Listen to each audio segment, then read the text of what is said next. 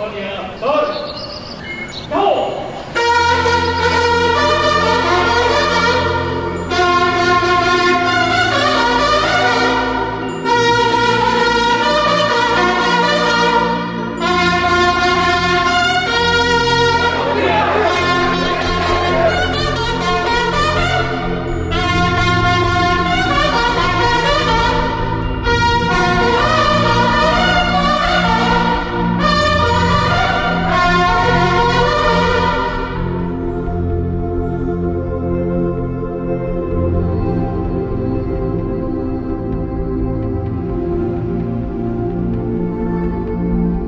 El día de hoy vamos a informar como lo hacemos cada mes, los días 20, aunque ahora es 21, sobre la situación de seguridad en el país. Cada mes informamos de cómo vamos y ahora corresponde eh, llevar a cabo esta eh, tarea de informar a todos los ciudadanos sobre la seguridad. Vamos a iniciar con Rosa Isela Rodríguez, secretaria de Seguridad Ciudadana, eh, terminando alrededor de la siete y media o un poco más, vamos a enviar desde aquí un mensaje a la Cumbre Mundial de la Salud del G20, países que integran el G20. Eh, vamos a tratar este tema de la salud enfocado básicamente a lo de la pandemia. Eso será media hora aproximada. Entonces vamos forma de ese. Con su permiso, señor presidente, licenciado Andrés Manuel López Obrador, saludo a mis compañeros del Gabinete de Seguridad Nacional, a los representantes de los medios de comunicación y a todos los que están en las redes sociales. El día de hoy, como hacemos cada mes, presentaremos el informe sobre los resultados de la Estrategia Nacional de Seguridad en la incidencia delictiva. Los datos que se presentan a continuación son resultado de la articulación estratégica de acciones de inteligencia, la territorialización de las fuerzas de seguridad del Estado mexicano, el seguimiento de investigaciones mediante nuevas tecnologías y la coordinación entre la Secretaría de la Defensa Nacional, la Secretaría de Marina, la Guardia Nacional y autoridades de los tres órdenes de gobierno. Estos primeros cuatro meses del año, los delitos del fuero federal disminuyeron 2.6% respecto al mismo periodo del año pasado, lo que consolida la tendencia a la baja con menos 28.6% en comparación a 2019. De enero a marzo de este año, las reducciones de la incidencia de delitos federales incluyeron 31.9 menos delitos fiscales, la disminución de 29% en financieros y 24% en delitos ah, eh, relacionados con delincuencia organizada, así como 10% menos delitos patrimoniales y 6% menos de los relacionados con armas de fuego y explosivos. En cuanto a los delitos del fuero común, en el primer cuatrimestre de 2021 se presentaron 4% menos homicidios dolosos respecto al mismo periodo del año anterior. Como podemos ver en la gráfica, estos resultados demuestran que durante la actual administración se ha contenido la tendencia al alza del homicidio doloso. Y como se observa en la lámina siguiente, 50.6% del homicidio doloso se concentra en las entidades de Guanajuato, Baja California, Jalisco, Michoacán, Estado de México y Chihuahua. Sin embargo, el reforzamiento de las capacidades operativas de las fuerzas de seguridad instruido por el señor presidente de México en estados como Guanajuato y Baja California han permitido contener este delito. Por otra parte, en los 15 municipios prioritarios se concentra 26.4% del homicidio doloso del país. La coordinación mediante las mesas de paz y la territorialización de las Fuerzas Armadas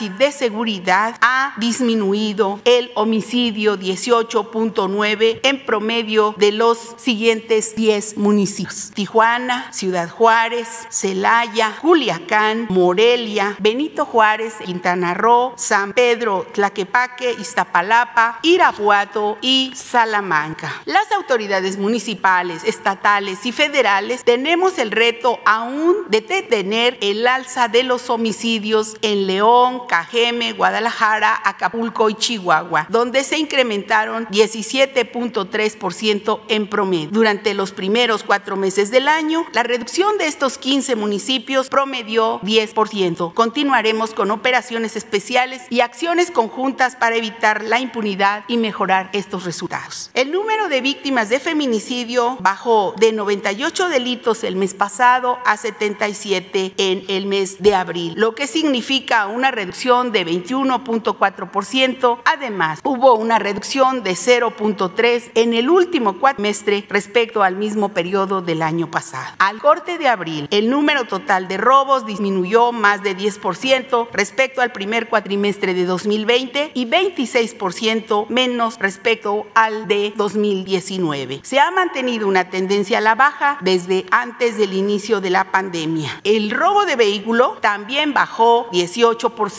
respecto a 2020 y 34.3% respecto a 2019, con lo que también se ha logrado mantener una tendencia a la baja desde el inicio de la administración del licenciado Andrés Manuel López Obrador. Por su parte, el robo de ganado se redujo 14.9%, a negocio 13.4%, a transportista 12.3% y a casa habitación 11.6%. Asimismo, el robo en transporte público colectivo disminuyó 8.5% y a transeúnte 2.6%. Continuaremos el trabajo para mejorar resultados en el robo en transporte público individual y transporte individual. Siguen también los buenos resultados en materia de secuestro. Los primeros cuatro meses del año se logró una reducción de 34.4% de este delito respecto a 2020 y en abril se registraron 60 secuestros aún lamentablemente, es decir, 65% menos que al inicio de la administración en diciembre de 2018. La extorsión bajó respecto al mes pasado de 872 a 71, 721 víctimas. Sin embargo, sigue siendo un reto que implica trabajar en estrategias coordinadas con todas las autoridades de los tres órdenes de gobierno. En el caso de narcomenudeo y la trata de personas, el alza refleja la detención de probables responsables mediante la apertura de carpetas de investigación y su judicialización. Seguiremos con la buena coordinación de las autoridades en los tres órdenes de gobierno mediante las mesas de paz de las 32 entidades federativas y las 266 regiones. También continuaremos con el reforzamiento de la presencia territorializada de las fuerzas de seguridad y la atención de los de las raíces del problema mediante oportunidades de empleo, educación y salud para los más vulnerables.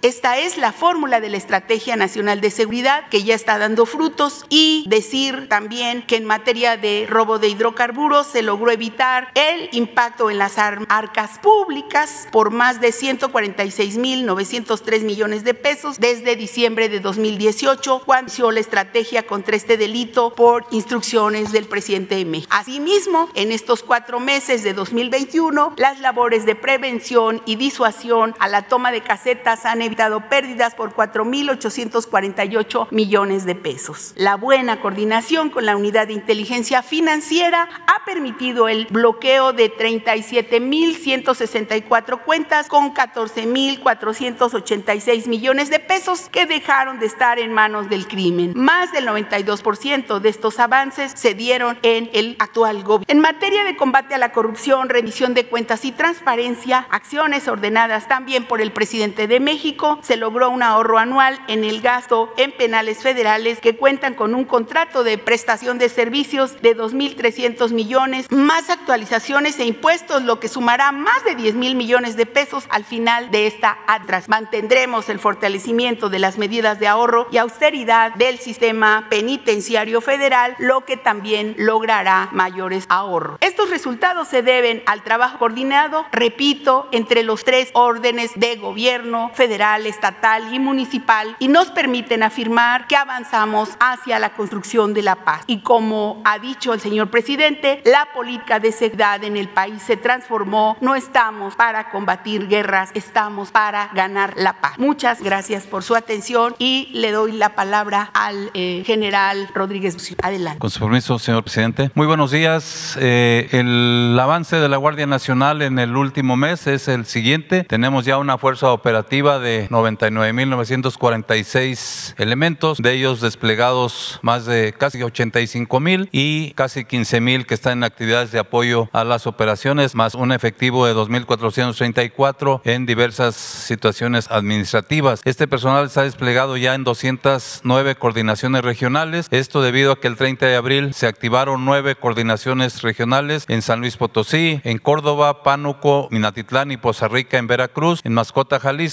en Caborca, el estado de Sonora y en el estado de Hidalgo, en Simapán e Ixmiquilpan. Eh, los cambios en los eh, titulares de las coordinaciones estatales de la Guardia Nacional, este mes tuvimos en Aguascalientes, Baja California, la Ciudad de México, en Sinaloa y en Zacatecas. Tenemos aquí los nombres de los nuevos coordinadores estatales de la Guardia Nacional. Adelante. En reclutamiento, pues nos mantenemos el, la meta de los 50 mil elementos en tres años. El 2019 y 2020 se cumplió a su totalidad y en 2021 tenemos 14 mil 400 que corresponde reclutar a la Secretaría de la Defensa Nacional. Adelante. El cuestión de adiestramiento, continuamos eh, con un efectivo numeroso en el curso de formación inicial. Eh, es personal de nuevo ingreso, que es un, este curso es un requisito para la obtención del certificado único policial. Tenemos un efectivo de 9.718 distribuidos en eh, ocho centros de, de, adiestramiento. El primer escalón de este año que inició el 11 de enero ya va en su semana 19 y estará terminando ahora el próximo mes de junio, el día 4. Sí, ahí tenemos 3.896 elementos. El segundo escalón que inició eh, el 12 de abril va en su semana 6 y estará terminando el 27 de agosto del presente año. Tenemos ahí un efectivo de 5.822 elementos. Eh, otra capacitación, además de la, del curso de formación inicial, una vez que ya lo concluyen, pues tenemos la capacitación especializada, tanto presencial como en línea. Algunos de los cursos que tenemos actualmente son los que se muestran aquí. Tenemos actualmente un curso, un efectivo de 521 elementos cursando diferentes cursos de tipo especializado, como menciono, tanto presencial como en línea. Y a través de estos cursos ya la Guardia tiene 18.896 elementos que se han capacitado en diferentes eh, áreas de la seguridad pública. La construcción de cuarteles continúa avanzando. La meta de 248 en cuarteles en los tres primeros años es la misma. 2019 se construyeron ya totalmente eh, la meta de ese año, 81 cuarteles. Del 2020 eh, la meta es de 91, nos quedan 6 por terminar. Y la meta del 2021 son 76, todos ellos en construcción. Adelante. Por último, eh, por parte de la Guardia Nacional, eh, informo que eh, con motivo de los próximos comicios electorales, a la Guardia Nacional le ha tocado dar seguridad a candidatos a gubernatura. Tenemos un total de 5, a presidencias municipales 17 y a diputas, diputaciones federales 35. En total estamos proporcionando un total de 57 servicios de seguridad a diferentes candidatos en las, para las próximas elecciones. ¿Sería cuánto, señor? Doy la palabra al almirante Ojeda. Buenos días, señor presidente, con permiso. Vamos a presentarles el, el, despliegue territorial de las fuerzas federales en el país. En total se tienen 316.053 elementos entre Sedena, Semar y la Guardia Nacional y de esos el 93% está desplegado. Estas son las diferentes eh, unidades, tanto de superficie como aéreas, que se encuentran desplegadas. La que sigue, por favor. Dentro de las operaciones que se tienen aquí están las operaciones para la construcción de la paz con sus elementos, operaciones en el Golfo y Pacífico, el Estado de Derecho en la mar, protección marítima y portuaria, operaciones de búsqueda y rescate, atención a la emergencia sanitaria y la vacunación contra el COVID. Estos son los elementos que están desplegados. La que sigue, por favor. En lo que se refiere a la operación para la construcción de la paz con 82.673 elementos, hay 59 puestos de militares de seguridad, 37 detenciones aeronavales se han eh, realizado, 7 eh, mantenemos una permanente eh, presencia en las siete regiones navales, se ha cubierto a través de patrullaje terrestre en 4.629.487 kilómetros. La que sigue, por favor. Eh, continuando con las operaciones eh, del Golfo y, el Pacífico con la Infantería de Marina, hay 5.955 elementos desplegados. Se han realizado 662 operaciones en funciones de guardia costera en las zonas marítimas en los litorales mexicanos para el combate de tráfico, armas, personas y mercancías. se han ejercido a través de diferentes regiones del país de las 76 estaciones navales avanzadas que tenemos. La que sigue, por favor. En lo que se refiere al Estado de Derecho en la mar, eh, tenemos las operaciones de, en la sonda de Campeche, en, con tres áreas de fondeo donde las embarcaciones que salen a, embarcaciones que le dan servicio a Pemex, ahí se fondean, se les da seguridad. Eh, ha disminuido mucho la situación de la piratería ahí en el, en el, en el área de la sonda de Campeche. En la operación de Camarón es una ayuda, eh, vigilancia que se le da con la pesca y la interdicción marítima es, hemos realizado 701 operaciones de guardia costera y se han interceptado una embarcación con tráfico de drogas. Las operaciones que se han llevado 180 en la zona de Campeche, artes de pesca aseguradas 32 y metros de redes aseguradas 6.542. La que sigue, por favor. Siguiendo con la protección marítima en los puertos, se han realizado 660 operaciones de vigilancia, se han eh,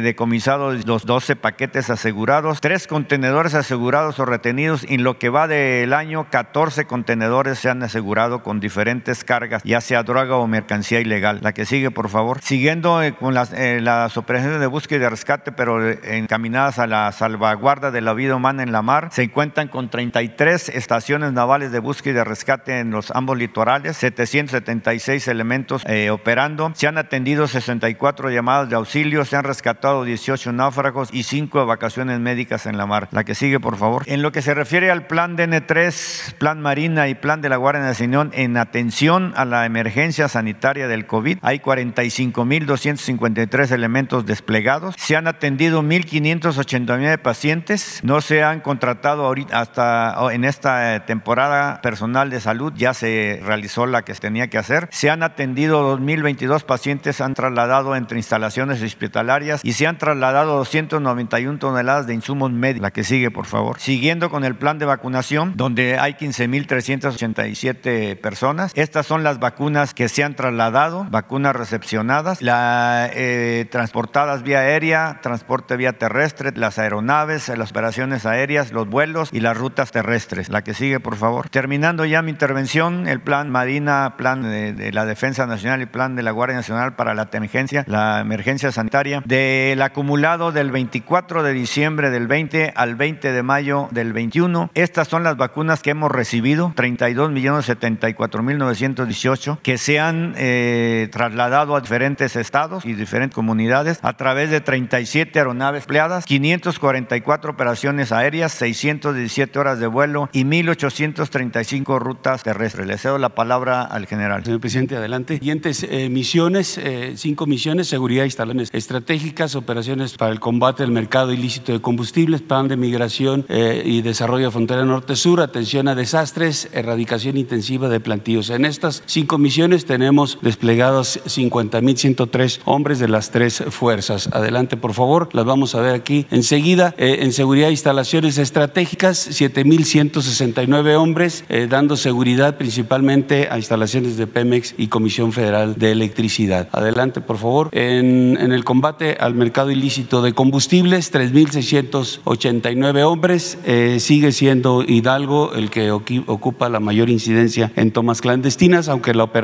que se tiene de manera intensiva en el Estado ha dado buenos resultados y han logrado reducir los índices de robo de combustible. Sigue presentándose este delito en el Estado de México, Guanajuato, Michoacán y Tamaulipas. Eh, en, el mes se eh, este, recuperaron más de 2 millones de litros de combustible, 769 tomas clandestinas que fueron detectadas, 74 vehículos asegurados. También en el plan de transporte a combustible terrestre eh, se, trasladaron 145 1.5 millones de litros de combustible en las 637 autotanques que se tienen. Eh, los ductos siguen siendo 10 con prioridad que lo establece eh, Pemex. Adelante. Eh, en el desarrollo de la frontera norte-sur tenemos 27.567 hombres cubriendo ambas fronteras, eh, la sur y la norte, así como las, las áreas principalmente hacia el, el istmo de Tehuantepec. Adelante, por favor. En el plan DN3, Plan Marina y Plan Guardia Nacional, en atención a desastres, 4.820 24 hombres participaron en este mes en 185 eventos que fueron atendidos, entre ellos eh, 127 incendios, dentro de los que resaltan los forestales, 112 eh, eventos y 16 accidentes de diverso tipo. Adelante. Los resultados eh, de las tres fuerzas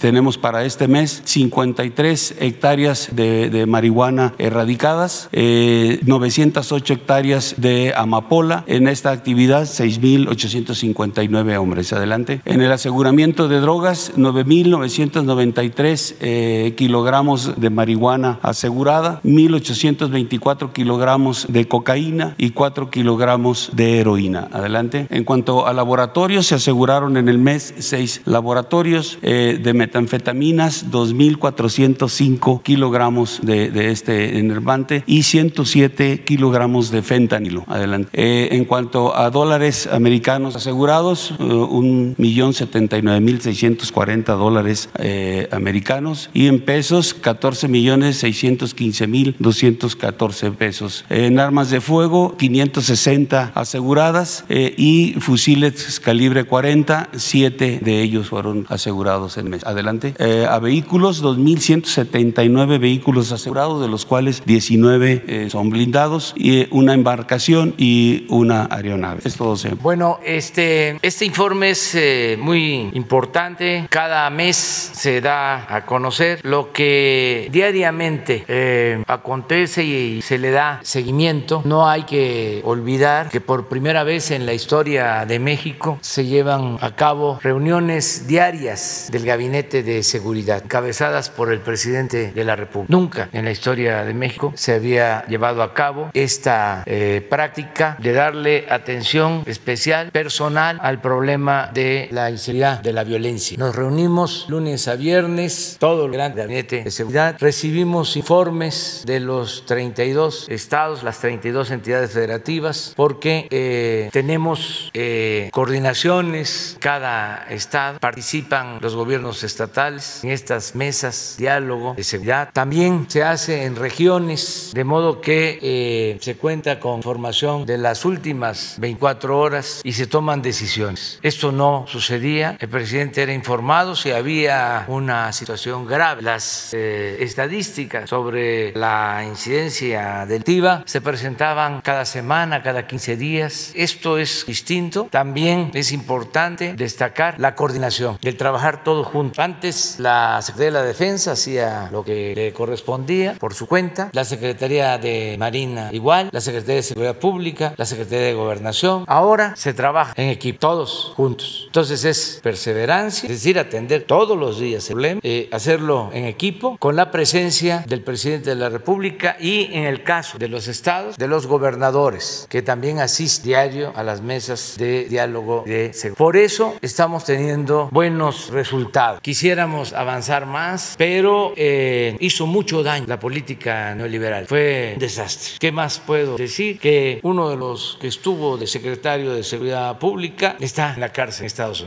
¿Ya para qué? Este argumento más. Con eso es suficiente. Nos está ayudando mucho toda la política social. Eso es el sustento. El atender las causas. El no darle la espalda al joven. El que haya empleo. El que haya bienestar. El que haya esperanza. Que no haya desencanto. Que no haya frustración. Que todos los mexicanos tengamos la convicción, la certeza de que podemos salir adelante. El que haya de nuevo en México movilidad social. Que el hijo del campesino, del obrero, deseante, maestro, puedan con el estudio, con el trabajo, ascender en la escala social. Eso es movilidad social. Y eh, no permitir que los jóvenes eh, se queden sin protección para que sean enganchados fácilmente por la delincuencia. Antes se daba la espalda a los jóvenes. Lo único que hicieron de manera graciosa y en forma discriminatoria fue acuñar esa frase de ninis que ni estudian trabajan. Ahora es Ahora los jóvenes pueden trabajar como aprendices, reciben becas, se les atiende. Eso es eh, ir a las causas, porque no somos mal por naturaleza, no eh, nacemos malos los seres humanos. Son las circunstancias las que llevan a algunos a tomar el camino de las antisociales. Entonces, por eso, lo más importante es que haya trabajo, que haya bienestar para garantizar la paz y la tranquilidad. Y desde luego, eh, este trabajo que se hace todos los días, pues eh, tiene resultados. Si vemos desde que llegamos al gobierno, están bajando los delitos del fuero federal. Eh, lo podemos ver con mucha claridad. Delitos del fuero federal eh, bajado. Delitos del fuero común también. Pero miren, este es fuero federal. 28.6 por si menos. Y del fuero común vamos viendo cuatro delitos. Dos que considero no tienen cifra negra, que lo que se denuncia es lo que sucede. Porque hay delitos donde existe cifra negra. Son más los delitos que se cometen porque la gente no denuncia. Pero los que sí se tiene certeza de que se presentan, pues es este, el robo de vehículo. Aquí Aquí no hay cifra negra. Es muy difícil que no se denuncie, porque al que le roban un carro presenta denuncia para que no vayan a utilizar su vehículo cometer crimen o otro delito. Y también eh, un porcentaje considerable de los vehículos está asegurado. Entonces esto además coincide con las agencias de seguro, con los datos que tienen eh, la Asociación de eh, Seguro. el otro delito que no tiene cifra negra es el homicidio. A ver si lo ponemos del fuero común. Ahí hemos bajado muy poco porque la tendencia, miren cómo, cómo iba. Ahí muy poco, pero ya no continuó la misma tendencia que había cuando tomamos el gobierno. Y esperemos seguir bajando este delito que está muy vinculado con la delincuencia organizada. Donde hay más delincuencia organizada, este, ahí es donde tenemos más este delito de homicidio doloso. Si quieren lo probamos, a ver por qué, por, por estado. Hay excepción, pero ahí está. Se concentra en estos estados, más de la mitad, en uno, dos, tres, cuatro, cinco, seis estados. Guanajuato, Baja California, Jalisco, Michoacán, Estado de México, Chihuahua. Está asociado con la delincuencia organizada. Hay casos este, donde no necesariamente es así, que hay delincuencia organizada y hay eh, pocos homicidios, aún con la presencia de delincuencia organizada. Durango, hay delincuencia organizada. Sinaloa, pero miren, ¿dónde está Durango?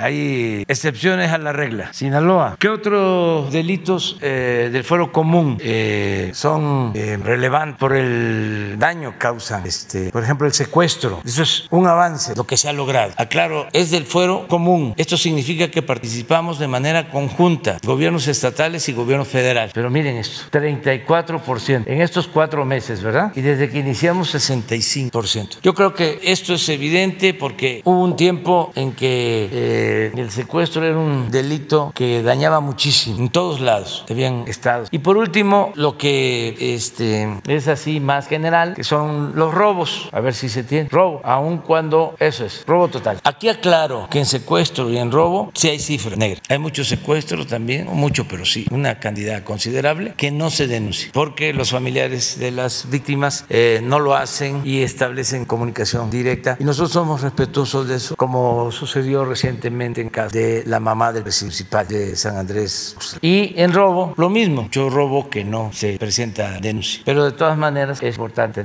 Nos falta bastante, pero vamos a seguir. Eh, es muy importante la perseverancia, el profesionalismo, el atender las causas, que haya trabajo, que haya bienestar. Y es mucho, mucho, muy importante la honestidad, el que no haya corrupción, el que se pinte con mucha claridad la línea, la frontera que divide la delincuencia de la autoridad, que no haya contubernio entre delincuencia y autoridades. Cuando este, no existe esta asociación delictuosa, se avanza mucho. Puede ser que, como lo hemos comentado aquí, se cometan delitos eh, que causan daño, eh, dolor, pero si no hay impunidad, se castiga a los responsables. Este, no se protege a nadie, hay justicia. Eso también es un cambio. Muy bien, vamos, adelante. Sara primero, todavía no está. Gracias, presidente. Buenos días. Eh, preguntarle a la, secretaria de, de, Seguridad sobre el tema de la violencia política, cómo va, como que hay la impresión de que se ha incrementado, si hubiera algunos datos después del corte que nos dio hace unos días, y la situación en particular con el candidato que mataron de Movimiento Ciudadano y también en Valle de Bravo se reportó la, la, el secuestro por de una de las candidatas. Sí, eh, le voy a pedir al equipo si pone el reporte de que se presentó hoy, el resumen de la estrategia de protección de contexto electoral, si me permite, para dar los datos precisos y la información que tuvimos hoy en gabinete. Decir que seguimos trabajando en el centro de monitoreo y acciones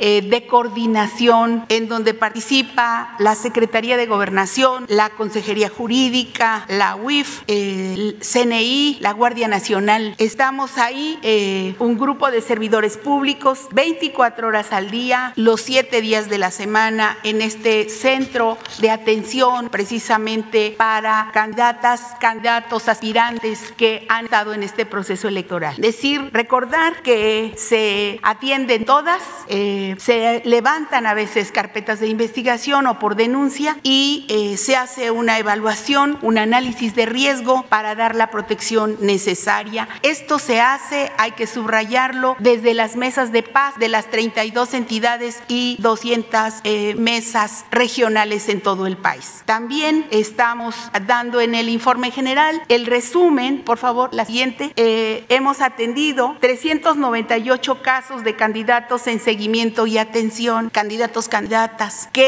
eh, tienen de ellos 226 hombres y 172 mujeres. De ellos, 148 tienen carpeta de investigación y 250 son eh, denuncias, quejas que se pueden hacer eh, de manera telefónica, por correo o que se reciben por parte de los organismos estatales que llevan los procesos electorales en las entidades también o por las dirigencias de los partidos, en fin, de diferentes lugares proceden estas quejas y denuncias. De estos 398 casos en seguimiento o en atención, tenemos 187 que han recibido amenazas, 101 que han tenido algún tipo de agresión, pueden ser en su domicilio, no necesariamente la persona, pero sí que han sentido que han sufrido alguna agresión y eh, aquí no hay 44 que no tienen una confirmación de un riesgo, incluso algunos que han dicho ya no siento eh, ningún riesgo, solamente fue un rumor y hay 42 de otros y 13 pues que han, hemos tenido en diferentes entidades del país eh, pues pérdidas de vida lamentables o eh, pues homicidios. En 11 casos ha habido privación temporal de la libertad. Decir que se ha brindado protección de acuerdo a los análisis de riesgo a 148 candidatos candidatas, de los cuales son 80 por parte de los gobiernos del estado, 48 de parte de Guardia Nacional, 4 de Guardia Nacional y el estado, a veces quieren también protección federal y estatal y 15 de 16 de otras autoridades que pueden ser eh, también eh, municipales. Aquí adelante están el mismo eh, el mismo PAI, la misma gráfica con ese tema. Hay que decir que 53.76% de los aspirantes se han concentrado en los estados de Oaxaca, San Luis Potosí, Jalisco, Estado de México, Veracruz, Tamaulipas y Guerrero. En estas eh, siete entidades se ha concentrado la mayor parte de las denuncias de los candidatos. También decir que la concentración de casos en estas entidades refleja la frecuencia con que, con que se presentan estos reprobables hechos. Sin embargo, el número de atenciones en algunas de ellas también es alto, lo que demuestra el compromiso y la coordinación con los gobiernos estatales. Aquí enseguida está cuáles son los casos de candidatos atendidos por los estados. Hay que decir que los gobernadores, los secretarios de gobierno, los eh, secretarios de seguridad, fiscales, están eh, teniendo total compromiso precisamente con la protección de candidatos y candidatas. Decir también que en los cargos públicos por lo que se atienden son 232 por presidentes municipales, también eh, que son 59 diputados locales y 46 diputados federales. Decir 21 eh, candidatos a gobernadores que pueden ser incluso del mismo estado, no significa que, que sean de todos los estados, hay estados en los que no. Entonces de esto pues vemos que 83% son eh, de atención local y el resto de atención federal. pues aquí está la clasificación también en esta lámina de atenciones y o seguimientos. 13, como decíamos, son graves, que nosotros consideramos que son pues eh, eh, pérdidas fatales y 238 preventivo. ¿Qué quiere decir? Que no se tienen elementos para establecer un esquema de protección, que no se ve y ellos mismos dicen no tenemos riesgo. Relevantes es que sí tienen un estudio de riesgo porque se, se detecta una amenaza, puede ser por la zona o una agresión que haya sufrido, algún este, familiar, en fin, eh, esto. Entonces, estos son el resumen, digamos, de la clasificación de eh, hechos graves y de hechos preventivos o relevantes que se consideran por las mesas de paz precisamente y que tienen que ver con la atención de alrededor de 150 mil candidatos que se han atendido, más o menos que suman esta cantidad que nosotros decíamos de 390 atenciones en 21 mil cargos. Eh, si esto es así, decir por lo que se refiere al caso lamentable de Cajeme que eh, está, se está en contacto diariamente con la atención y la coordinación de la Fiscalía Estatal, de la fiscal, eh, que lleva a cabo, tiene en mano la eh, tiene man en la, en la coordinación de las investigaciones y que eh, hay avances, pero nosotros preferimos que sea el Estado quien esté investiga, quien esté informando de este avance porque puede afectar la secrecía de la investigación. Pero decir que sí han estado trabajando en conjunto con la Federación, con el apoyo a esta investigación y con la Fiscalía General de la República eh, también. Entonces, eso con respecto a lo que preguntaba de Cajeme. Preguntar cuál es el otro caso. El de Valle de Bravo, con la candidata que fue secuestrada, si esto fue así, si está eh, en riesgo la elección, vamos, ¿qué, ¿qué, casos de municipios pudieran estar amenazados por el crimen? Sí, eh, yo quisiera referir eh, los datos precisos de esto, los tengo en el cuaderno, se los puedo dar posteriormente, precisamente ya con, pues, con los avances de las investigaciones, ¿no? Por favor, un momentito. y se los de Valle de Bravo? Sí, sí, por favor, sería. presidente, y preguntarle si ayer se reunió con, con ministros, con qué ministros se reunió usted, si es que estuvo, o fue la reunión que tuvieron con el consejero jurídico, qué temas se habrían tocado, se evaluó el caso de Tamaulipas, cuál sería la, la salida, digamos, para tuir al gobernador si es que se ha conversado con él. Pues este, sí, nos reunimos, estuvimos platicando, como lo hacemos periódicamente con ministros, algunos, sobre todo con el presidente de eh, la Suprema Corte de Justicia, porque ayer me con dos otros más que tenía tiempo que no los veía o que no nos, este, eh, la ministra Yasmín y el ministro Alcántara, mande. Sí, sí. Pero en el caso de la ministra Ming y también ministro Alcántara, no los veía desde hace dos años. Bueno, desde que están, nunca habíamos platicado. Quería yo platicar con ellos. Este, es muy importante que se dé esta comunicación. Desde luego, eh, pertenecemos a poderes independientes, autónomos, pero formamos parte del Estado nacional, del Estado. Y hay asuntos que requieren de eh, una atención de Estado y hay colaboración entre poderes. Por ejemplo, en el caso de Ayotzinapa, ahí trabajamos de manera conjunta, la Fiscalía, el Poder Judicial y el Poder Ejecutivo. Y también hay otros casos que a nosotros nos importa mucho que ellos conozcan eh, de manera directa el porqué de nuestra actuación. Por ejemplo, eh, nos importa mucho que sepan por qué la ley eh, eléctrica o por qué la ley de hidrocarburos nos rechazaron una ley para la seguridad de las líneas de transmisión y lo hicieron no estos ministros, otros, sin tener todos los elementos. Yo diría eh, beneficiando, privilegiando el interés personal, el interés individual, el interés privado. Con la reforma energética este, se elevó a rango supremo el interés privado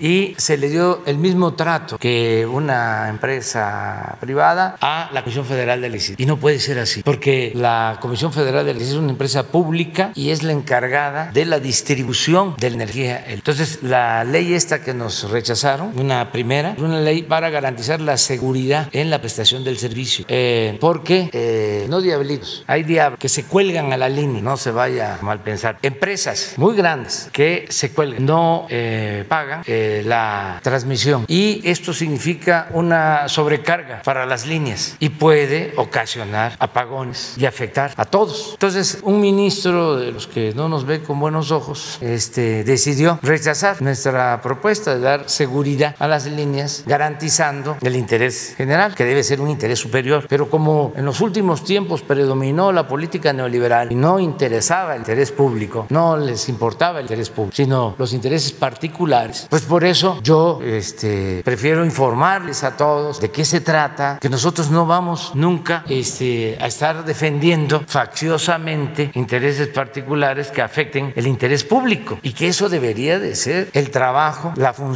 básica de todos los servidores públicos. La justicia, Suprema Corte de Justicia, no Suprema Corte del Derecho, ni mucho menos Suprema Corte del cohecho o del chueco, de lo chueco. Entonces, para eso es estas reuniones, estos intercambios. En el caso del señor Cabeza de Vaca, ya hablé ayer, este, nosotros recibimos, voy a repetirlo, recibimos pues, una solicitud de información que atendió eh, la oficina encargada del Ejecutivo de estos asuntos, inteligencia financiera, y en esa solicitud, en ese escrito, nos piden investigación de movimientos de cuentas del señor Cabeza de Vaca porque se asegura en ese oficio que envió la embajada de Estados Unidos al gobierno de México que están llevando a cabo una investigación de lavado de dinero donde se eh, presume participa el señor Cabeza de Vaca. ¿Por qué lo di a conocer? Porque se estaba manejando de que era un asunto político electoral y me estaban culpando. Entonces no es conmigo, es en este caso con quienes están llevando a cabo las acusaciones y con la fiscalía. Eh, pero además lo llamamos nosotros. López Obrador, usted tiene la palabra, señor presidente. Pues eh, celebro eh, participar en esta cumbre mundial de la salud.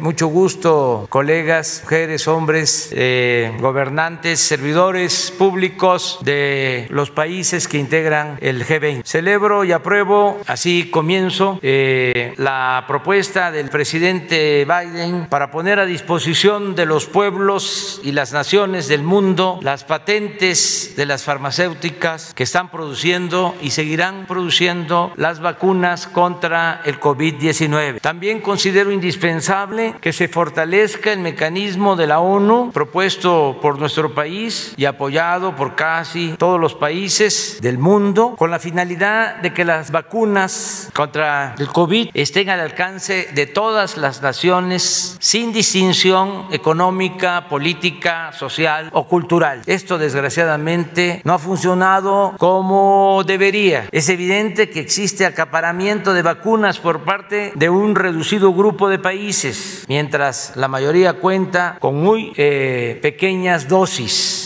hasta ahora, según cifras oficiales, se han aplicado 1.556 millones de vacunas, 1.556 millones de vacunas, y 50 países han concentrado el 96%, mientras 145 países solo han aplicado 67 millones de vacunas, es decir, el 4% del total. Por último, en nombre de México, agradezco la solidaridad en el envío de vacunas a nuestro país de los gobiernos de Estados Unidos, de China, de India, de Rusia. Agradezco también la colaboración en el envasado de vacunas de Argentina, así como la solidaridad, el apoyo de las brigadas médicas de la hermana República de Cuba. México seguirá enfrentando la pandemia con una dimensión de solidaridad internacional. De las plantas establecidas en México, de AstraZeneca y de Cancino, saldrán vacunas pronto para países latinoamericanos y del Caribe. México está probando su vacuna patria. Cuando sea autorizada, apoyaremos con el 30% de la producción a los países que lo necesiten. Muchas gracias. Ya, seguimos. ¿Qué? ¿Ya tiene la respuesta, parece? Sí, eh, decir sobre el caso, usted preguntaba de la candidata eh, en el Estado de México, en la alcaldía de Valle de Bravo, que la investigación la está llevando eh, a profundidad la alcaldía del Estado de México y que estamos con ellos en coadyuvancia eh, para conocer eh, de qué se trata el delito.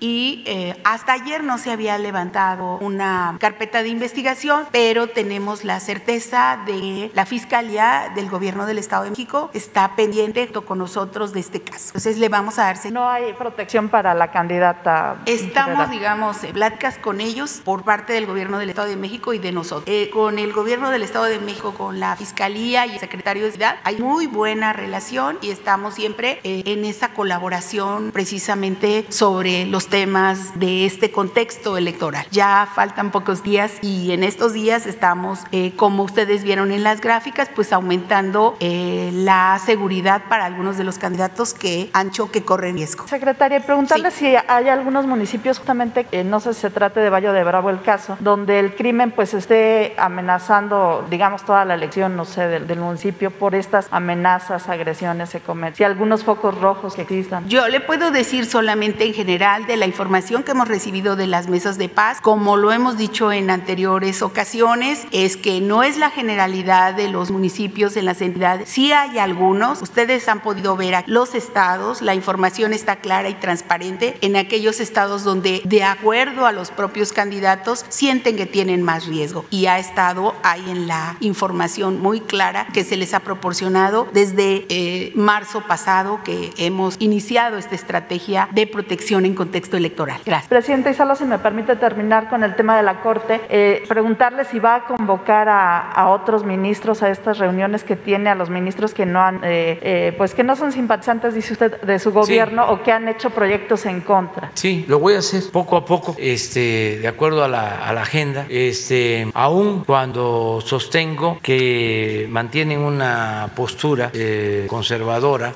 eh, y contraria al proceso de transformación que se ha iniciado en el país. Pero lo voy a hacer porque eh, quiero que quede constancia. En este caso de que se niega la posibilidad para que la Comisión Federal tenga un control mayor de las líneas, porque es un asunto de seguridad nacional, y este ministro resuelve rechazar esa propuesta, pues que sepa de lo que se trata, de que no podemos poner en riesgo la seguridad de eh, los ciudadanos y el desarrollo del país. Imagínense si se permite que todo mundo se conecte a las líneas de alta tensión, que no sucedía, si esto tiene que ver a partir, eh, empieza a proliferar a partir de la llamada reforma energética. Estoy hablando de las grandes empresas, no del diablito, estamos hablando de las líneas de eh, alta presión. Eh, entonces, si tenemos una sobrecarga, tenemos un problema, pues que lo sepan, que una decisión que ellos toman contraria al interés nacional puede ocasionar un daño y que hay un deslinde de responsabilidades.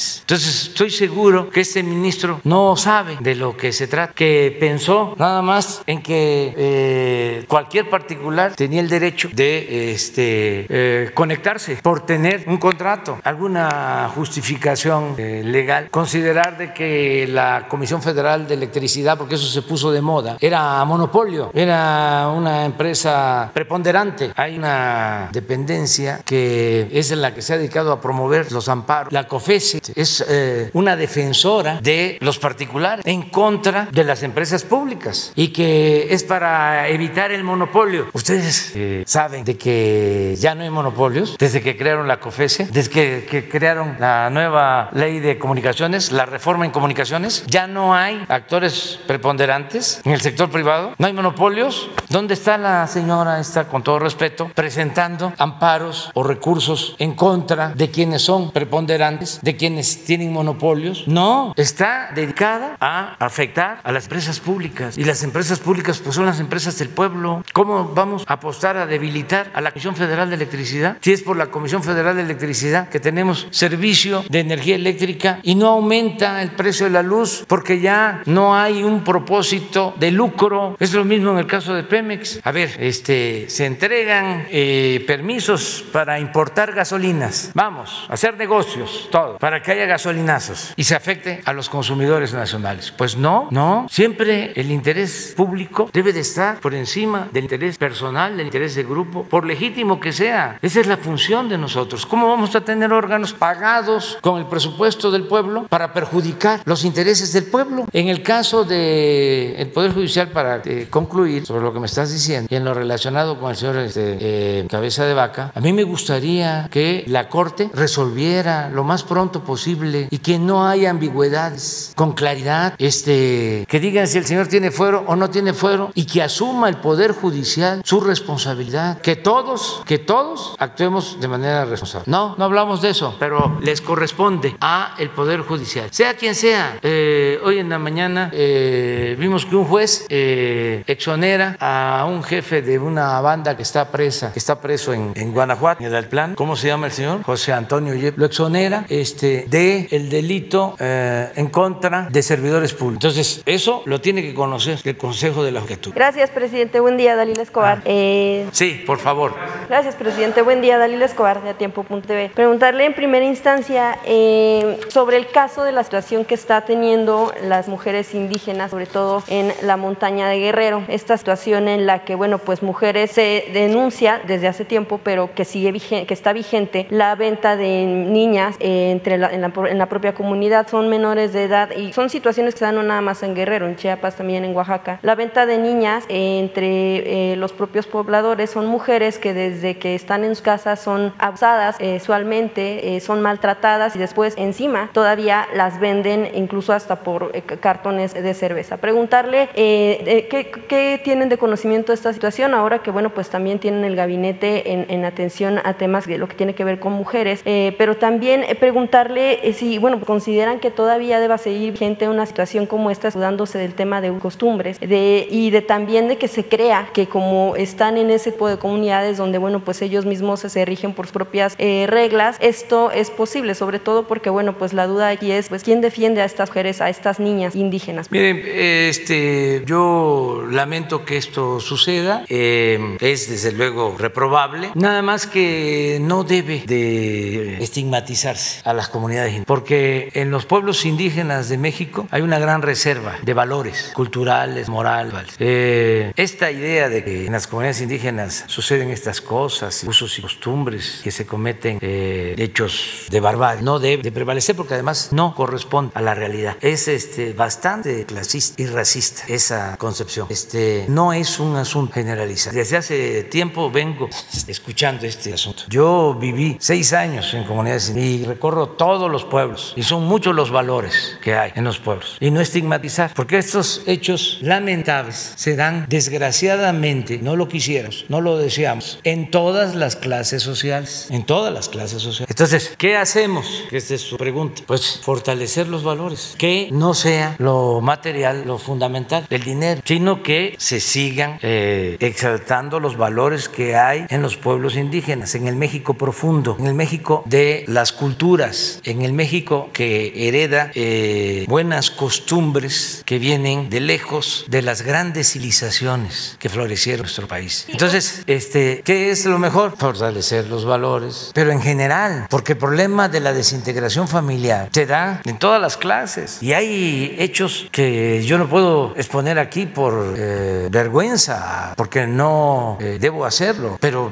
eh, cosas parecidas que, repito, no deben darse, se dan hasta en la élite. Entonces, precisamente, presidente, lo, lo, que le mencionaban no es que se trate de estigmatizar como tal los pueblos indígenas, como usted bien menciona, precisamente por todo lo que tienen en cuanto a temas culturales, temas de valores, porque pues a, final de cuentas de ahí son los orígenes de, de pues de todos, de, de, toda la población mexicana. Es precisamente que este tipo de situaciones no se, no se vean, no se normalicen. Y tampoco, bueno, pues no, no se trata de un hecho que se diga acá sucede más que acá. Se trata de que no suceda. Sí, pero están este, señalando a Guerrero. A Guerrero, Chiapas, Oaxaca, son sí, situaciones que sí, se han dado. Por, por eso, donde hay más pueblos indígenas. Donde está normalizada la práctica. O sea, no, se menciona, normalizada no. en el sentido no porque sea muy común o se dé mucho, sino porque cuando pasa es una situación que consideran que pues es normal. No, no es así. Yo conozco todo el país y no he encontrado más solidaridad eh, que la que se manifiesta, se expresa en las comunidades. ¿Qué les estas mujeres que han dado testimonio de lo que les ha sucedido? No porque necesariamente sean de comunidades indígenas. Es muy lamentable que eso se y que no se puede permitir que este no debe de haber eh, maltrato, ultraje, violaciones, nada, absolutamente. Se investigarán casos. Sí, sí, den. sí. Cada vez que hay denuncia se investiga. Pero cuidado con eso, ¿eh? Sí. De estigmatizar. Sí, no sé. Este, a mí me tocó tener una plática con una intelectual que seguramente va a saber. Me estoy refiriendo a eso. En los momentos que había más violencia en el país, una mujer este, inteligente, clase media, media alta, pero más inteligente, con grados académicos. Me dice, Andrés Manuel, ¿no será que esto de la violencia tiene que ver con nuestro pasado? De que los mexicas eran despiadados y sacaban a seres humanos. Me quedé. Si a estas vamos, pues este, ¿qué pasa en otras culturas? ¿Qué fue la Inquisición? Y vamos a decir que en Europa, donde achicharraban, quemaban a los que consideraban herejes, este, por eso hay delitos, por eso hay violencia. Por favor, hay que tener cuidado con eso. ¿Cierto, presidente, que se den este tipo de cosas en cualquier nivel de ah, escala Eso es muy interesante. Por los valores que se van perdiendo, por la descomposición social, por el predominio del de dinero, de lo material, la desintegración en las familias, el abandono a los eh, hijos. Por eso, pero fíjese, esa descomposición social, la desintegración de las familias se da más arriba que abajo. O sea, eh, es menor la desintegración de las familias en los pueblos indígenas que en pueblos no indígenas. Le voy a poner un ejemplo. Y eso tiene que ver con la delincuencia, este, con eh, el que prolifere más la delincuencia. Entre más desintegración familiar hay, más descomposición social, es más probable que haya actitudes antisociales. Aquí, en la Ciudad de México, no vamos a ir trans. Hay menos delitos en Milpalta que en la Cuauhtémoc, proporcionalmente a la población. ¿Por qué? Porque en Milpalta tienen todavía una organización social comunitaria y la familia está más integrada. Y la familia es la principal institución de seguridad social en el país. Entonces, ¿qué pasa en eh, la Cuauhtémoc? No estoy hablando en general Hay mucha desinformación. Entonces, ¿qué es lo que tenemos que hacer? Fortalecer valores, evitar la desinformación de las familias, este, influir para que no sea lo material lo que prevalezca, lo que hemos dicho aquí, el lujo barato, la ropa de marca, eh, el carro último modelo, las alhajas, todo eso eh, superfluo. Presidente, pero bueno, pero precisamente y lamentablemente es muchas veces en las dentro de las propias familias, bueno, no muchas, pero algunas veces en las propias familias donde las mujeres padecen este pueblo. Y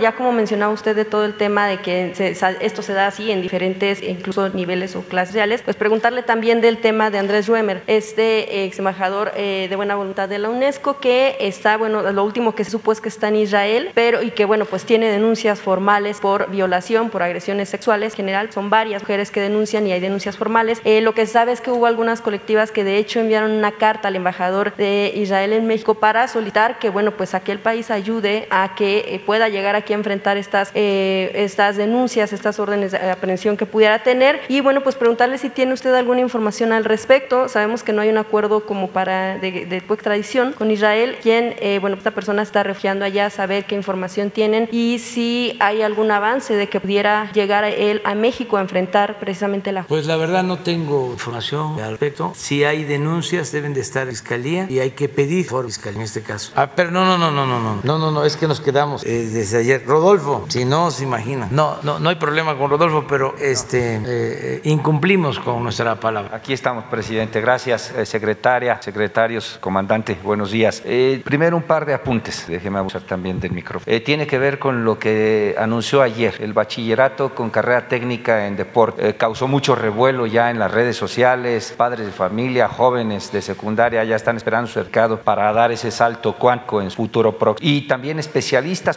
profesores de educación física que están más que apuntados y están sugiriendo especialistas que han trabajado como asesores en la Organización Panamericana de la Salud, Organización Mundial de la Salud y otros organismos internacionales que convertir al deporte, y usted lo ha dicho, como la mejor medicina preventiva y es la mejor vacuna para evitar no solamente enfermedad, sino alejar a los jóvenes del crimen organizado. Están sugiriendo que estos espacios deportivos, como otros gobernantes ya lo están sugiriendo también, se conviertan en verdaderas clínicas deportivas en donde se dé orientación nutricional, incluso prevención del embarazo en la adolescencia y en la niñez, eh, prevención a, las adicciones, que sea ahí en esos espacios deportivos. Rommel Pacheco, por ejemplo, un eh, integrante de las filas del ejército mexicano que está próximo a irse a Tokio, también está sugiriendo eso, está buscando un espacio eh, como diputado federal, está proponiendo que, a través del deporte se implementen estos componentes, estas políticas, presidente. Ese es un apunte. El otro, recientemente hicimos un recorrido por Costa Chica, Guerrero, Oaxaca, eh, Playa Ventura, Copala, Coahuilapan, precisamente para recoger el sentir de los campesinos sobre su programa Sembrando Vida. Y ellos están más que agradecidos, no solamente porque están recibiendo su recurso, sino porque está generando unidad familiar, cohesión social, eh, se están dirimiendo de manera pacífica diferencias que había antaño, se está recuperando ese tejido social que tenía bajo control el crimen organizado. Presidente, y por ahí le mandan un, un video de aliento, eh, ahora que ha recibido la investidura presidencial, una andanada de ataques opositores y a su persona, se lo hago llegar a Jesús y el día de mañana o cuando usted guste verlo, ese video de estas personas de que están recibiendo este apoyo, presidente. Pasando a mi primera pregunta, tiene que ver con un golpe contundente al crimen organizado y su sociedad con, con organismos mafia china. Eh, fentanilo, lograron descubrir sus madrigueras, puntos de arribo en los puertos de Lázaro Cárdenas, Ensenada y Manzanillo. Eh, estamos hablando ya de ser, eh, este Horacio Duarte refería que el mil por ciento de aseguramiento de este fentanilo se están evitando muchas muertes de jóvenes canadienses, estadounidenses y mexicanos. Ahí sí nos podrían explicar sobre eso en particular y cómo va el programa con la ONU precisamente para hacer revisión de contenedores marítimos para evitar, están trabajando en coordinación con la ONU, con los Estados Unidos, eh, de, de, muchos buques que vienen del continente asiático y también tiene que ver otra acción eh, sobre el padrón de importadores, que es una fachada del crimen organizado y de cuello blanco, presidente, si ya está listo eso, saber quiénes son, eh, desde cuándo, qué es lo que ingresan al país, ¿no? Porque parece ser que es una burbuja ahí también de, del crimen organizado. Si me pueden, por favor, al, alguien del gabinete hablar de este golpe contundente al fentanilo y de estas acciones que ya están este, apuntalando. Parece que este, estuviste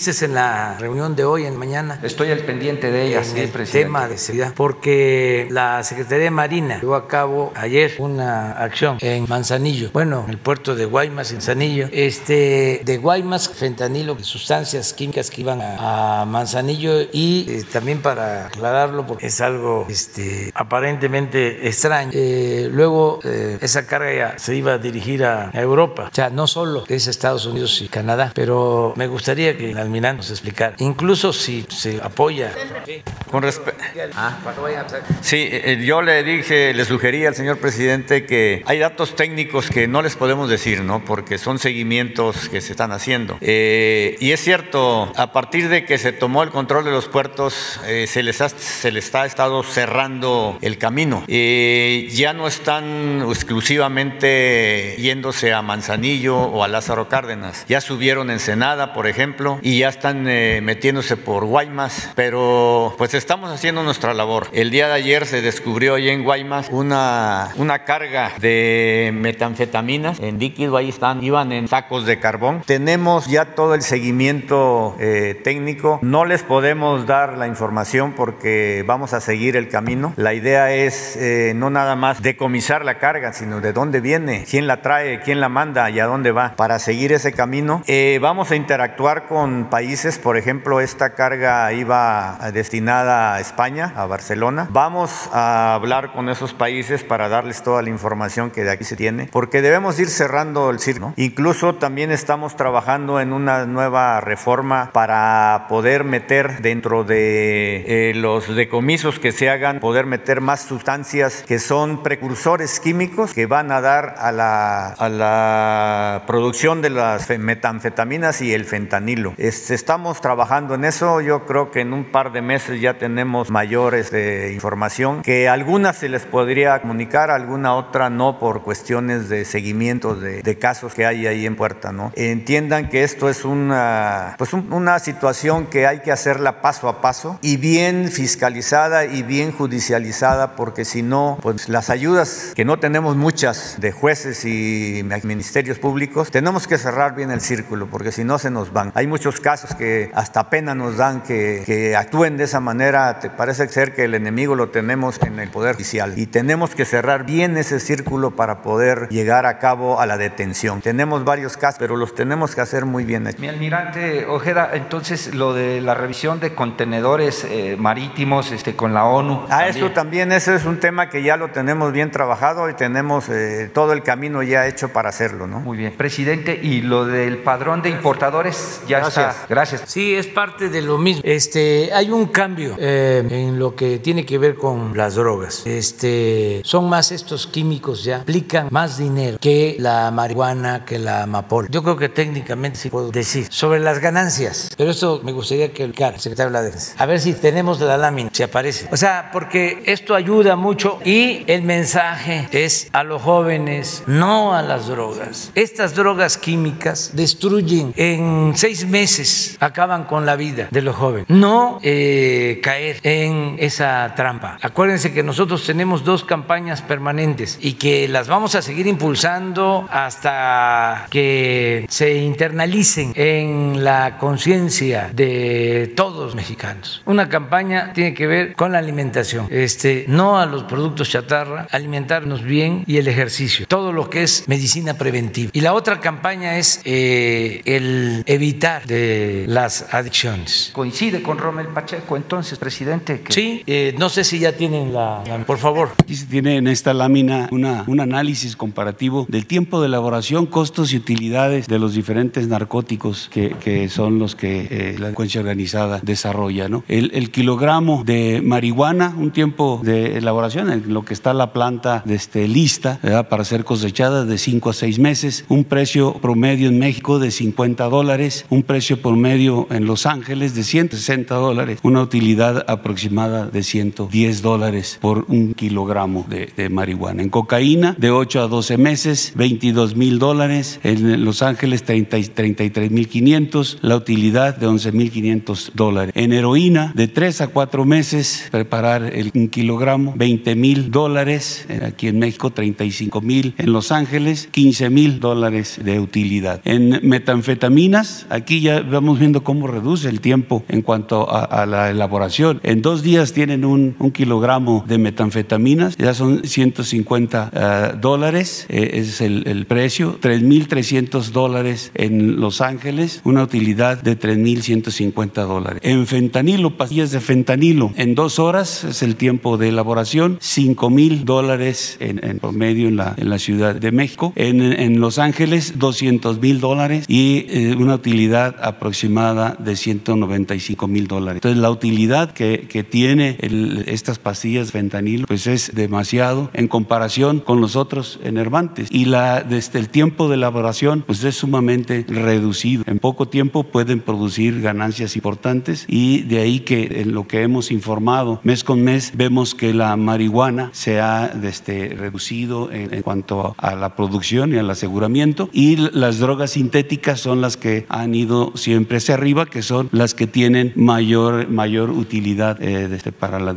Mi segunda pregunta tiene que ver. A ver, perdón. Esto está en, proporción al daño que causa. Menos tiempo de elaboración, más utilidad, más mortales, más daño. Entonces, aquí también aprovecho. O sea, lo más importante es el llamado a los No a esto. Esto es eh, veneno. No. Aunque se vean series en donde los que se dedican a estas actividades eh, viven muy bien con eh, lujos y demás, y en grandes residencias, y usan eh, ropa fina, nada de eso, eso es falso esto es sufrimiento, principalmente para los que consumen y sus familiares. Entonces, eso, tenerlo en cuenta. Y dos, que se tenga ya más claro el por qué tomamos la decisión de entregar el manejo de los puertos a la Secretaría de Marina. ¿Se acuerdan de que decían que estábamos militarizando los puertos, toda una campaña contra. Imagínense si no tenemos personal profesional, disciplinado, honesto en el manejo de las aduanas, en el manejo de los puertos, ¿cómo controlamos esta situación? Entonces, quería yo también aprovechar para aclarar. Yo creo que sería conveniente que un médico conocedor, cómo es fulminante la muerte por el consumo de fentanilo, ya ingerido, ya untado, ya fumado, este, es tórax leñoso, presidente, ya se lo había comentado yo. Yo creo que si un médico viene y explica cómo es esa muerte fulminante, yo creo que a, la, a los jóvenes le va a quedar eh, en su conciencia el riesgo en que expone su vida. Pero creo que es por ahí, ¿no? Está bien la propuesta. Lo, vemos, lo vemos con Jesús para ver si en el comité que tienen con este propósito de la prevención este, vienen especialistas. Mi segunda pregunta, presidente, tiene que ver con un comentario que hizo la semana pasada usted acerca de que eh, tiene que ver con su filosofía política. Heredarle a nuestros nietos, a nuestros hijos, una democracia genuina, sin imposiciones. Apenas lo escucharon y se armaron de valor miles de, productores del mezcal y decidieron sacudirse una, una dirección añeja que estaba alineada al calderonato que ya llevaba más de nueve años y con asambleas ficticias y documentos falsos se quería mantener, perpetuar en el poder. Bueno, le dieron sus sacudidas, la quitaron y ahora están, esta, este nuevo, esta nueva presidencia del Consejo Regulador del Mezcal está solicitando una reunión con la secretaria de Economía, Tatiana Cloutier, para enseñarles proyectos y cómo detonar de nueva cuenta la industria del mezcal, presidente. Sí, este, le voy a pedir a Tatiana que los reciba, que tú seas este, el conducto, que les informes con Jesús. Y por último, presidente, mi tercera y última pregunta. Eh, eh, no sé si la secretaria de Seguridad Ciudadana pueda interceder. Hay muchas mujeres que están subiendo a redes sociales, ahí están en la internet, denuncias, están temerosas de alguna venganza en eh, su contra porque han sido víctimas de trata de un personaje que hoy está buscando de nueva cuenta hacerse de la alcaldía Álvaro Obregón, Eduardo Santillán. Estas mujeres quieren eh, que, que, las cobijen, ustedes, que, que sea la secretaría o alguien de su gabinete, porque hasta donde tenemos entendido hay un par de carpetas de investigación en la Fiscalía Catalina en donde sí se refiere el nombre de este personaje político. Entonces, este, no sé si también pudieran ahí arropar a estas mujeres que están siendo víctimas, que fueron víctimas de trata en ese momento y que temen por su vida, ¿no? Porque eh, por el arribo de este personaje. Pues ya tomó nota. Sí, muchas gracias, presidente. Muy bien. Vamos con Mitchell eh, de Bloomberg. señor presidente. Soy Michael O'Boyle de, de Bloomberg News. Eh, hemos reportado que hay una disputa entre la Comisión Federal de Electricidad y ese banco Goldman Sachs, ¿no? Sobre 400 millones de dólares. No sé si nos pueden decir cuáles son los argumentos de la CFE para que no están reconociendo este contrato. Todos los casos están reconociendo los contratos. No tengo el detalle sobre esta operación. Voy a informarme y aquí vamos a darlo a conocer. Pero no se están cancelando contratos. Se está llegando a acuerdos con eh, las empresas para que se ajusten los precios a la nueva realidad. Porque eh, se excedieron las concesiones a las empresas particulares. Entonces se respetan los contratos, pero queremos convencer de que hay anomalías y muchas empresas están participando en buen plan para reestructurar contratos, sobre todo en lo que tiene que ver con precios, porque se cobraba demasiado a la Comisión Federal y había subsidios en esto que estamos hablando. Por ejemplo, la utilización de las líneas para la transmisión de energía no se paga, es un subsidio a las empresas particulares. Ese subsidio no lo reciben los consumidores nacionales de eh, los domicilios. Una familia eh, no recibe ese subsidio que sí reciben en las empresas. Sí, correcto. Estos son contratos de gas que tienen que ver con Texas y, la, y el congelamiento, ¿no? No, eso no han dado un informe muy detallado todavía sobre no, esto. No, no, no. ¿Han dado un informe sobre las pérdidas totales de, de febrero que, que Sí, tenía la- sí, eh, puedo ah, decirle que fueron pocas si se compara con las pérdidas en Texas. Pero con este, esta disputa, ¿no sabe si está en, en solo pláticas o va a arbitración Yo creo que sí hay pláticas en todos los casos y me da mucho gusto la actitud de las empresas que están acudiendo a la Comisión Federal de Electricidad para eh, dialogar y llegar a acuerdos. Eso es lo que puedo comentar. Y le voy a pedir al licenciado Bartlett que nos informe en especial sobre este caso. Muy bien, dos, dos más cosas rápido. Hay una iniciativa ah, en el Congreso ya aprobado en, la- en la- por el Senado y está en la Cámara ah, en materia de créditos a nómina. No sé si puede comentar si está a favor sobre de créditos de nómina, ¿no? Los, los créditos donde contra la nómina de un maestro o sus pensiones. Sí, de todavía, IMSS. todavía no, este, no está aprobada, está en el Congreso. Vamos a esperar. Todo lo que signifique ayudar a los trabajadores, este, eh, lo vamos a apoyar. Si es a cambio de eh, créditos que estén vinculados a la nómina, por ejemplo, a maestros, a trabajadores al servicio del Estado, eh, pues está la garantía de su plaza, de su trabajo. Además, no hay ahí eh, pierde, son créditos seguros, no hay riesgo. Lo que tenemos que buscar es que las tasas de interés estén bajas, que no sean tasas elevadas. Es un poco lo de las afores, que durante muchos años se cobraba demasiado por eh, las comisiones. O sea, México era de los países que tenía las tasas más altas. Ahora, con la modificación que se hizo a la ley, eh, ya existe un equilibrio, eh, se redujeron las comisiones a la mitad y esto es en beneficio de los trabajadores. Eh, se estandarizó, se está cobrando eh, un porcentaje que equivale a lo que se cobra en Estados Unidos, en Colombia, creo que en Chile. No era así, se cobraba el doble. Entonces, solo procuraríamos el control de las tasas para no afectar a los Y otros. por último, ayer usted habló ¿no? sobre el Banco de México y su opinión del gobernador ah, del Banco de México. Ah, e- entonces, ¿no va a renombrar a Alejandro Díaz de León en diciembre para otro periodo o sí? ¿A quién? A Alejandro Díaz de León, el gobernador del Banco de México. Ah, sí, ya se le vence su periodo. Sí. So, no va a nombrar él otra vez, renombrar, No, va a ser otra. no. ¿Puedes decir algo sobre el perfil de quien busca? ¿Mande? ¿Puede decir algo sobre el perfil de quien va a buscar usted? Sí, eh, va a ser un economista de mucho prestigio, eh, un profesional que va a cumplir este, con los requisitos de tener experiencia en materia económica y financiera y de haber trabajado en eh, una área relacionada con el manejo de las finanzas. O sea, se va a cumplir este, con el requisito, eh, pero eh, ya se termina el periodo del presidente del Banco de México. De acuerdo a la eh, Constitución, a la ley, eh, corresponde al titular del Ejecutivo, al presidente de la República, enviar al Senado la propuesta y lo voy a hacer. Este va a ser eh, un economista con dimensión social, muy partidario de la economía moral. Este ya es la hora del desayuno.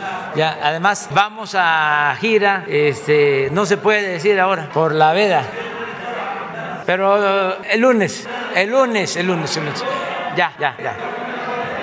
Miren, el lunes, el lunes. No, a ver, va. Los dos, pero vamos, ya los dos. Muchísimas gracias. Eh, me llamo Paola Ramos, soy corresponsal para Vice News. Buenos días. Eh, mi pregunta es, como saben, este mayo un hombre de nacionalidad china fue arrestado en Mexicali, ¿no? porque tenía en posesión cientos de kilos de buches de totuaba. Ahora, la identidad de esta persona ya había sido publicada en este reporte que tengo en las manos en el 2018 por la Organización de Inteligencia Medioambiental Earth League International. En este reporte a este hombre se le identificaba como una persona que formaba parte de la mafia china, es decir, que estaban controlando el tráfico ilegal de la totuaba. Le menciono esto porque esto salió en el 2018, hace tres años, y este informe fue mandado al gobierno mexicano. Así que mi pregunta es sencilla, o sea, ¿qué está haciendo su gobierno para combatir el crimen organizado chino, particularmente sabiendo que son los que están financiando el tráfico ilegal de la totuaba? A ver, En lo que es el Golfo de, el Alto Golfo de California, ahí en San Felipe, se tiene un operativo eh, constante con varias eh, unidades de superficie, incluso helicópteros, y hay una interrelación con eh, otras entidades del gobierno federal en donde estamos eh, trabajando para disminuir al máximo el, sobre todo la- el buche de Totuaba, ¿no? Tenemos conocimiento de lo que nos dice y esto es una, pues un trabajo que se requiere algún determinado tiempo para llegar a consolidar ciertas eh, situaciones que nos puedan ayudar a llegar a, de- a las detenciones. En lo, ese, ese, ese grupo no nada más trabaja ahí en San Felipe, sino mayor fortaleza la tiene en Mexicali y de ahí para arriba. Hay muchas autoridades coludidas, entonces es un trabajo que se tiene que hacer con mucho cuidado para poder tener resultados. Yo le agradecería que si tiene usted esa información nos las pueda dejar nuevamente, porque como dice usted, sí fue en el 2018, pero Así creo es. que ahí no se hizo gran cosa. Si usted nos, nos puede dar esa información y nosotros vamos a seguir trabajando, esperemos que en un corto plazo podamos dar un buen resultado. ¿Puedo hacer otra pregunta?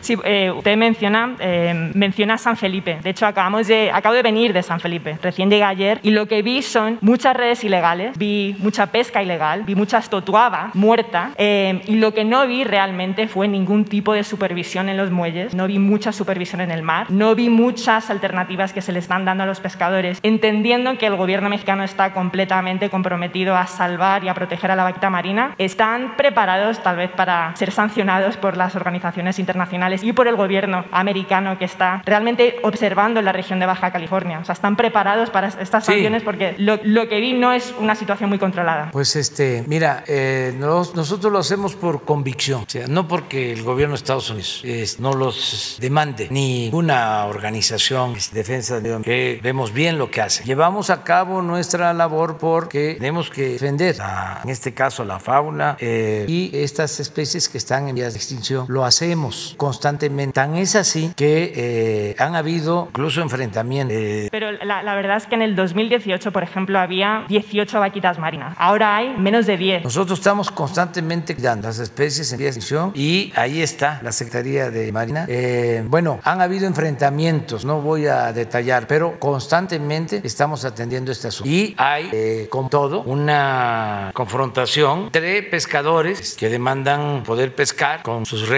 y una vigilancia que existe de eh, ambientalistas. Que en estos momentos no pueden supervisar. Sí, pero los cuidamos. El gobierno de México los cuida de agresiones y eso corresponde a la seguridad. Pero de todas maneras, eh, vamos nosotros a seguir haciendo. Buenos días de nueva cuenta. Jorge Díaz del programa de televisión Lánzate, canal 73 de CNR y 101.1 del Grupo Diorama en Baja California. Vengo de Ensenada y escuchaba yo al ciudadano almirante, secretario de Marina, acerca del comportamiento de los jueces, acerca de los juzgadores de quienes conforman los juzgados, y hay un señalamiento muy fuerte en contra de un diputado federal del 03 Distrito de nombre Armando Reyes, y tiene que ver con el comportamiento de las invasiones y despojos. Tiene que ver precisamente en que también hay autoridades o dependencias como la Conagua que permite invasiones en lechos o la única presa que se tiene en Ensenada está invadida también. Y, y algo muy importante que le quiero yo plantear y solicitarle que tome acciones y que pues eh, se eh, llame a cuentas a aquellos funcionarios que se han prestado a la corrupción y que ya quiero que este país ya no tenga los apellidos de corrupción e impunidad que se vive en Baja California, que se vive en Ensenada. En el tema de la salud, falleció hace poco una joven porque no le pudo presentar al Seguro Social una constancia de que estaba en la escuela por motivo de la, de la pandemia y eso no le permitieron y ella falleció. Entonces, este tema son lo que le quiero yo pedir a usted, que en Baja California vaya y ponga orden en estos funcionarios porque cada día hay más invasiones, más despojos y pareciera que están al servicio, en este caso de un diputado y en, en otros casos ya muy señalados, incluso de que no pasa nada en Baja California, que no hay la aplicación de la justicia en Ensenada. Yo le quiero preguntar a usted si va a tomar acciones determinantes y contundentes en este tema. Sí, y además, este, digo a los ciudadanos de Baja California que ahora tienen un arma muy poderosa en sus manos, la credencial de elector. Hay que usarla, hay que usarla. Ese, eso sería el te premio o te castigo si hiciste o no hiciste bien las cosas. Eso es para tener buenos gobernantes, porque el pueblo se equivoca, men. Este, los caciques, eh, los eh, eh, tiranos, se equivocan por completo. El pueblo se equivoca. Entonces hay que votar, hay que participar. Y ya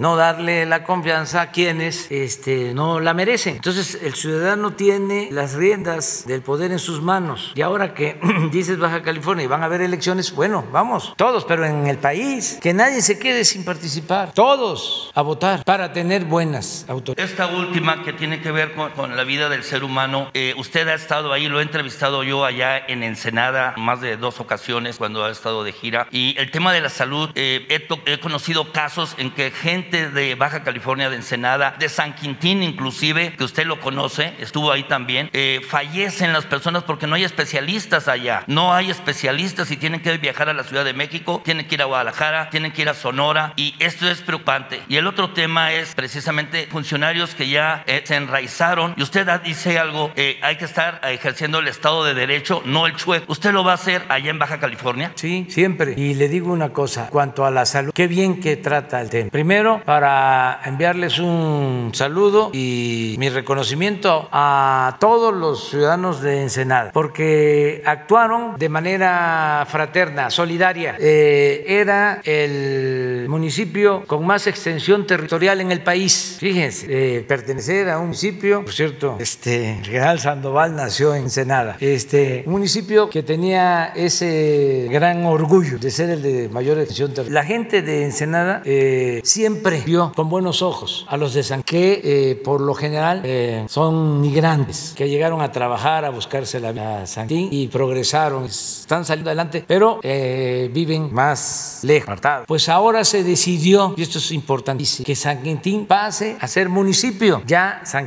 Es municipio y ya Ensenada no es ahora el municipio con más extensión territorial, no es Mulegé en Baja California Sur. Es que también Ocosingo fue muy solidario y del territorio de Ocosingo hicieron tres. municipios. Este, entonces, eh, pero hablando de San Quintín eh, Y de la salud. y de la, de la salud, podemos hablar también de la seguridad, que es un asunto importante. Sexto lugar mundial Ensenada en tema de, de inseguridad. Sí, sí. En el caso de, de salud, estamos ampliando el hospital del IMSS Bienestar y eh, ampliándolo no solo eh, en obra civil, este, sino en especialidades, que eso es muy importante. Entonces, eh, Robledo, que nos está escuchando, me tiene que decir que ya, sí, ya se terminó, porque quiero ir, una vez que pasen las elecciones, a inaugurar la ampliación. Este, y acerca de seguridad, ahí tenemos un cuartel de la Guardia Nacional. Correcto. Entonces, este, vamos a seguir ayudando y no hay este, privilegios para nadie, cero corrupción, cero impunidad. Y un saludo a toda la gente de Baja Hace 60 años que no se construye un hospital del Instituto Mexicano del Seguro Social en la ciudad y puerto de Ensenada. Importante lo de San Quintín, pero hace 60 años que no se lleva a cabo obra eh, hospitalaria en esa zona. ¿Cree usted que se pueda para el siguiente ejercicio fiscal en el presupuesto? ¿Lo puede solicitar usted también? Vamos a pedirle a Zoe este, que nos conteste, porque este, estamos también en víspera. Ahora sí que este, la frontera eh, es, es muy frágil. ¿sí? Pasando las elecciones te invitamos acá de nuevo. Ya ahora sí, ya me voy. Es que si no, este, no va a haber desayuno y tengo que ir. El otro acto lo tengo a las 11.